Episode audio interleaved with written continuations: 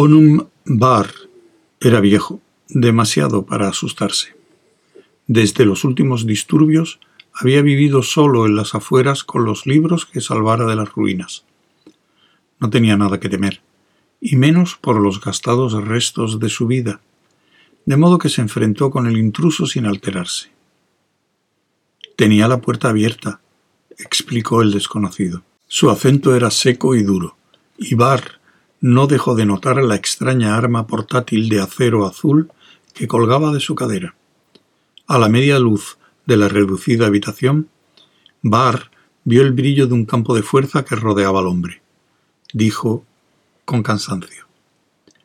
No hay razón para tenerla cerrada. ¿Desea algo de mí? Sí. El desconocido permaneció de pie en el centro de la estancia. Era alto y corpulento. Su casa es la única que hay por los alrededores. Es un lugar desolado, convino Barr, pero hay una ciudad hacia el este. Puedo mostrarle el camino. Dentro de un rato. ¿Puedo sentarme? Si las sillas le sostienen, dijo el anciano gravemente. También son viejas, reliquias de una juventud mejor. El extranjero dijo, Me llamo Hover Mallow, soy de una provincia lejana. Barr asintió y sonrió. Su modo de hablar me lo ha revelado hace ya rato. Yo soy Onum Bar de Sigüena y antiguo patricio del imperio. Y esto es Sigüena. Solo tuve viejos planos para guiarme. Tenían que haber sido realmente muy viejos para que la posición de las estrellas hubiera cambiado. Bar estaba sentado, inmóvil, mientras los ojos del otro vagaban soñadoramente. Observó que el campo de fuerza atómica se había desvanecido de su alrededor y admitió secamente para sí que su persona ya no parecía formidable a los desconocidos, o incluso, para bien o para mal, a sus enemigos. Dijo, Mi casa es pobre y mis recursos pocos. Puede usted compartir lo que tengo si su estómago resiste el pan negro y el maíz seco.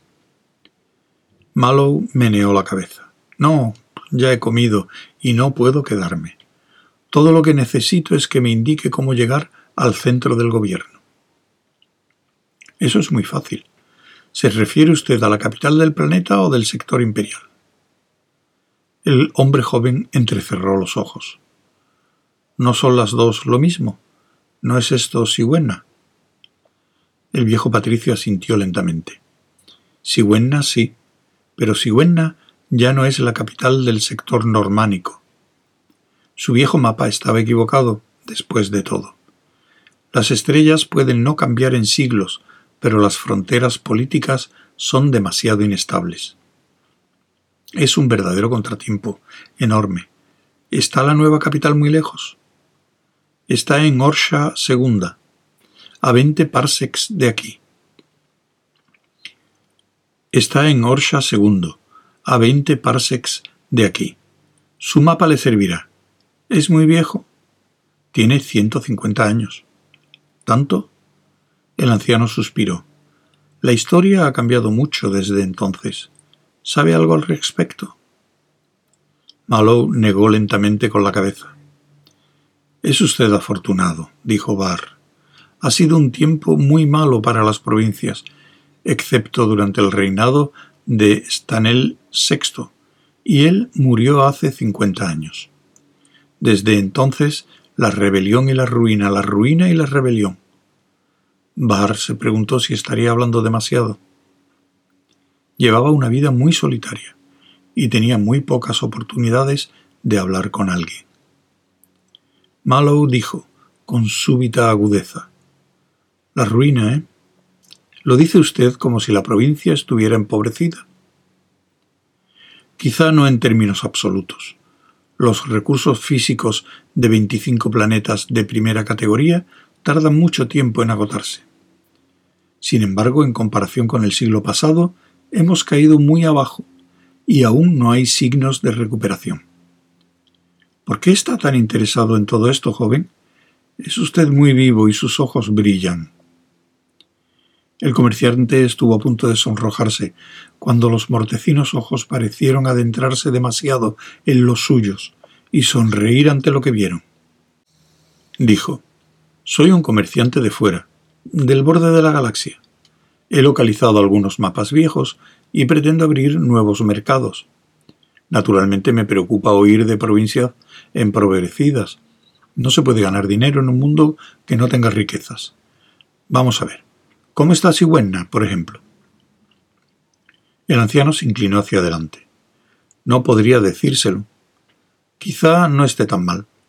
Pero dice que es usted un comerciante. Parece más bien un guerrero. No aparta la mano del arma y tiene una cicatriz en la mejilla. Mallow sacudió la cabeza. No hay mucha ley en el lugar de donde vengo. La lucha y las cicatrices forman partes de los gastos generales de un comerciante. Pero la lucha solo es útil cuando hay dinero al final, y si puedo conseguirlo sin ella es mucho más cómodo. ¿Encontraré aquí el dinero suficiente como para que valga la pena luchar? Apuesto a que no me será difícil verme envuelto en una lucha. Nada difícil, convino Barr. Podría unirse a los remanentes de Wiscard en las Estrellas Rojas.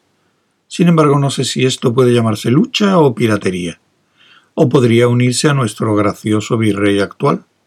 Gracioso por derecho a asesinato, pillaje, rapiña y la palabra de un joven emperador legalmente asesinado. Las flácidas mejillas del patricio enrojecieron. Sus ojos se cerraron y después volvieron a abrirse, brillantes como los de un pájaro. No parece muy amigo del virrey, Patricio Barr, dijo Mallow. ¿Y si yo fuera uno de sus espías? ¿Y qué si lo es? replicó Barr amargamente. ¿Qué puede llevarse? Hizo un gesto señalando el interior desnudo de la destartalada mansión. Su vida. Me abandonaría con bastante facilidad. Hace demasiados años que está conmigo. Pero usted no es uno de los hombres de mi virrey. Si lo fuera, Quizá mi instintivo sentido de la preservación me mantendría la boca cerrada. ¿Cómo lo sabe? El anciano se echó a reír. Parece como si sospechara. Vamos, apostaría algo a que cree que estoy tratando de hacerle caer en una trampa para denunciarle al gobierno. No, no, me he retirado de la política. ¿Que se ha retirado de la política? ¿Se retira un hombre de eso alguna vez? cuáles han sido las palabras que ha empleado para describir al virrey. Asesinato, pillaje y todo eso. No parecía objetivo, no exactamente, no como si se hubiera retirado de la política. El anciano se encogió de hombros. Los recuerdos aguijonean al llegar súbitamente. Escuche, juzgue por sí mismo. Cuando Sigüena era la capital de la provincia, yo era un patricio, y miembro del Senado provincial. Mi familia era antigua y distinguida. Uno de mis bisabuelos había sido... No, eso no importa. Las glorias pasadas son pobre alimento. Lo comprendo, dijo Mallow. ¿Hubo una guerra civil o una revolución? El rostro de Barr se ensombreció. Las guerras civiles son crónicas en estos días de degeneración pero Sigüena se había mantenido aparte. Bajo Estanel VI casi había alcanzado su antigua prosperidad. Pero siguieron unos emperadores débiles, y emperadores débiles significan virreyes fuertes. Y nuestro último virrey, el mismo Wiscard, cuyos secuaces todavía hacen presa en el comercio entre las estrellas rojas, deseaba la púrpura imperial. No era el primero que lo hacía, y si hubiera triunfado, no hubiera sido el primero en hacerlo. Pero fracasó, pues cuando el almirante del emperador se acercaba a la provincia al frente de su flota, la misma Sigüenna se rebeló contra su virrey rebelde. Se interrumpió tristemente. Mallow se encontraba sentado en el borde de la silla escuchando con atención y se relajó lentamente. Continúe, señor, por favor. Gracias dijo Barr con cansancio. Es usted muy amable al seguir el humor de un anciano. Se rebelaron, o debería decir nos rebelamos. pues yo era uno de los jefes menores. Whiskar se fue de Sigüena, poco antes de que pudiéramos atraparle, y el planeta, y con él la provincia, abrió sus puertas al almirante con un gesto de lealtad hacia el emperador. No estoy seguro de por qué lo hicimos. Quizá nos sintiéramos leales hacia el símbolo, sino hacia la persona del emperador, un niño vicioso y cruel. Quizá temiéramos los horrores de un asedio. Y bien, apremió Malo amablemente. Bueno, fue la triste respuesta. Aquello no bastó al almirante. Quería la gloria de conquistar una provincia rebelde, y sus hombres ansiaban el botín que tal conquista implicaría. De modo que, mientras la gente seguía reunida en todas las ciudades grandes, aclamando al emperador y su almirante, ocupó todos los centros armados y después ordenó atacar a la población con armas atómicas. ¿Con qué pretexto? Con el pretexto de que se habían rebelado contra su virrey, ungido por el emperador, y el almirante se convirtió en el nuevo virrey por virtud de un mes de masacre, pillaje y completo horror. Yo tenía seis hijos, cinco murieron, de distintas formas. Tenía una hija, espero que muriera eventualmente. Yo me escapé porque era viejo. Vine aquí, demasiado viejo incluso para preocupar a nuestro virrey. Inclinó su cabeza gris. No me dejaron nada, porque había contribuido a expulsar a un gobernador rebelde y privado a un almirante de su gloria. Mallow permaneció silencioso y esperó. ¿Qué pasó con su sexto hijo? preguntó luego, dulcemente. ¿Eh? Bar sonrió amargamente. Está a salvo, pues se ha unido al almirante como un soldado corriente bajo un nombre supuesto. Es artillero en la flota personal del virrey. Oh, no. Veo lo que expresan sus ojos. No es un hijo desnaturalizado. Me visita cuando puede y me da lo que puede. Me mantiene con vida. Y algún día nuestro gran y glorioso virrey se arrastrará hasta la muerte, y será mi hijo el que lo ejecute. ¿Y explica esto a un desconocido? Pone en peligro a su hijo. No, le ayudo al introducir a un nuevo enemigo. Y si yo fuera amigo del virrey, le diría que desplegara todas sus naves hacia el espacio exterior y limpiara hasta el borde de la galaxia. ¿No hay naves allí? ¿Ha encontrado alguna? ¿Le ha dificultado la entrada a alguna guardia espacial? Con muy pocas naves y las provincias fronterizas llenas de intriga e iniquidad, no se puede malgastar ni una sola para guardar los soles bárbaros exteriores. No nos había amenazado ningún peligro desde el fragmentado borde de la galaxia, hasta que usted llegó. ¿Yo? Yo no represento ningún peligro. Habrá más después de usted. Mallow meneó la cabeza lentamente. No estoy seguro de comprenderle. Escuche. Había una entonación febril en la voz del anciano. Le he conocido en el momento de entrar. Tiene un campo de fuerza alrededor del cuerpo, o lo tenía cuando lo he visto por primera vez. Un silencio lleno de duda. Después. Sí, lo tenía. Bien, eso fue un error, pero usted no lo sabía. Sé algunas cosas. En estos días de decadencia no está de moda ser culto. Los acontecimientos se suceden con gran rapidez, y el que no lucha contra la marea con armas atómicas es barrido para siempre, como yo lo fui. Pero yo era instruido y sé que en toda la historia de la energía atómica nunca se ha inventado un campo de fuerza portátil. Tenemos campos de fuerzas enormes, capaces de proteger a una ciudad o incluso a una nave, pero no a un solo hombre. Ah. Malo frunció los labios. ¿Y qué deduce de todo eso? Ha habido historias que se han filtrado a través del espacio. Viajan por extraños caminos y se deforman a cada parsec.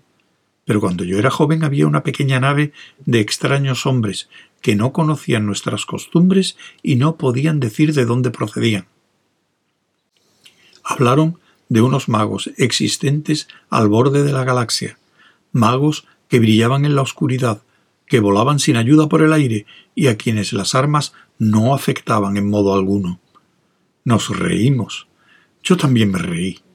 Lo había olvidado hasta hoy. Pero usted brilla en la oscuridad, y no creo que mi pistola, si tuviera una, le hiriera. Dígame, ¿puede volar por el aire tal como está sentado ahora? Mallow dijo con calma. No puedo hacer nada de todo eso. Bart sonrió. Me alegra la respuesta. Yo no examino a mis huéspedes, pero si hay magos, si usted es uno de ellos, puede haber algún día un gran influjo suyo o de usted. Quizá eso fuera lo mejor. Quizá necesitemos sangre nueva. Después murmuró algo para sí y prosiguió. Pero también funciona del otro modo. Nuestro nuevo virrey también sueña, como lo hacía nuestro viejo Whiskart. ¿También con la corona del emperador? Barr asintió. Mi hijo oye rumores. En el séquito personal del virrey es imposible evitarlos, y me los cuenta. Nuestro nuevo virrey no rehusaría la corona si se la ofrecieran, pero conserva su línea de retirada.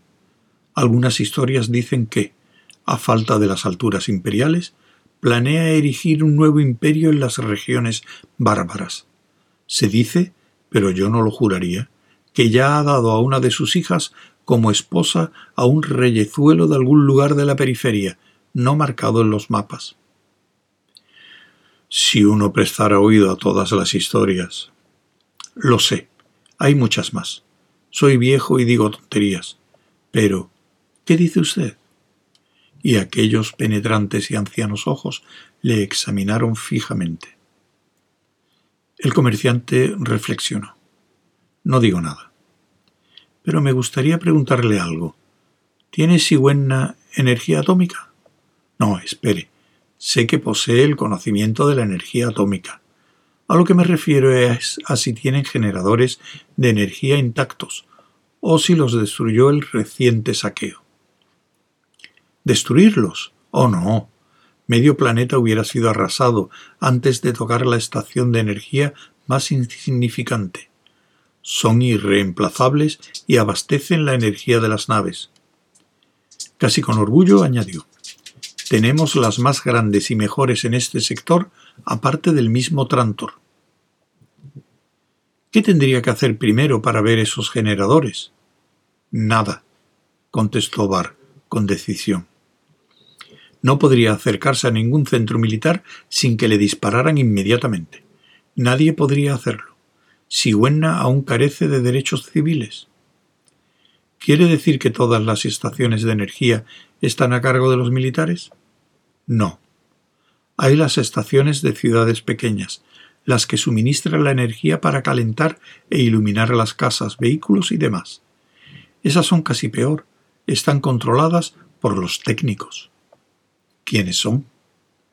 Un grupo especializado que supervisa las plantas de energía el honor es hereditario y los jóvenes empiezan como aprendices de la profesión. Estricto sentido del deber, honor y todo eso. Nadie más que un técnico podría entrar en una estación. Comprendo. Sin embargo, añadió Barr, yo no digo que no haya habido casos en que los técnicos se hayan dejado sobornar. En los días en que tuvimos nueve emperadores en cincuenta años y siete de ellos fueron asesinados, cuando todos los capitanes espaciales aspiran a la usurpación de un virreinato y todos los virreyes al imperio, supongo que incluso un técnico puede dejarse comprar con dinero. Pero se requeriría mucho, y yo no tengo nada. ¿Tiene usted? ¿Dinero? No. ¿Pero acaso solo se soborna con dinero? ¿Con qué otra cosa si el dinero compra todo lo demás? Hay muchas cosas que el dinero no puede comprar. Ahora le agradecería que me dijera dónde se encuentra la ciudad más próxima con una de las estaciones y cuál es el mejor modo de llegar a ella. Espere. Bar extendió sus delgadas manos. ¿A dónde va con tanta prisa? Yo no le hago preguntas. Pero en la ciudad, donde los habitantes aún son considerados rebeldes, sería detenido por el primer soldado o guardia que oyera su acento o viera su ropa. Se puso en pie y de una vieja cómoda extrajo una libreta. Mi pasaporte. Falso. Me escapé con él. Lo puso en manos de Mallow y le hizo cerrar los dedos sobre él. La descripción no coincide, pero si usted lo enseña hay muchas posibilidades de que no lo miren demasiado. Y usted se quedará sin ninguno. El viejo exiliado se encogió cínicamente de hombros. ¿Y qué? Y otra precaución. Cuidado con la lengua. Su acento es bárbaro, sus expresiones muy peculiares, y a cada momento suelta usted los arcaísmos más sorprendentes. Cuanto menos hable, menos sospechas levantará. Ahora le diré cómo llegar a la ciudad. Cinco minutos después, Mallows había ido. No se volvió más que una vez, un momento, hacia la casa del viejo patricio, antes de irse definitivamente. Y cuando Onum Bar salió a su pequeño jardín al día siguiente, encontró una caja a sus pies. Contenía provisiones, provisiones concentradas, como se encuentran a bordo de una nave, y tenían un gusto y una preparación desconocidos para él. Pero eran buenas, y duraron mucho tiempo.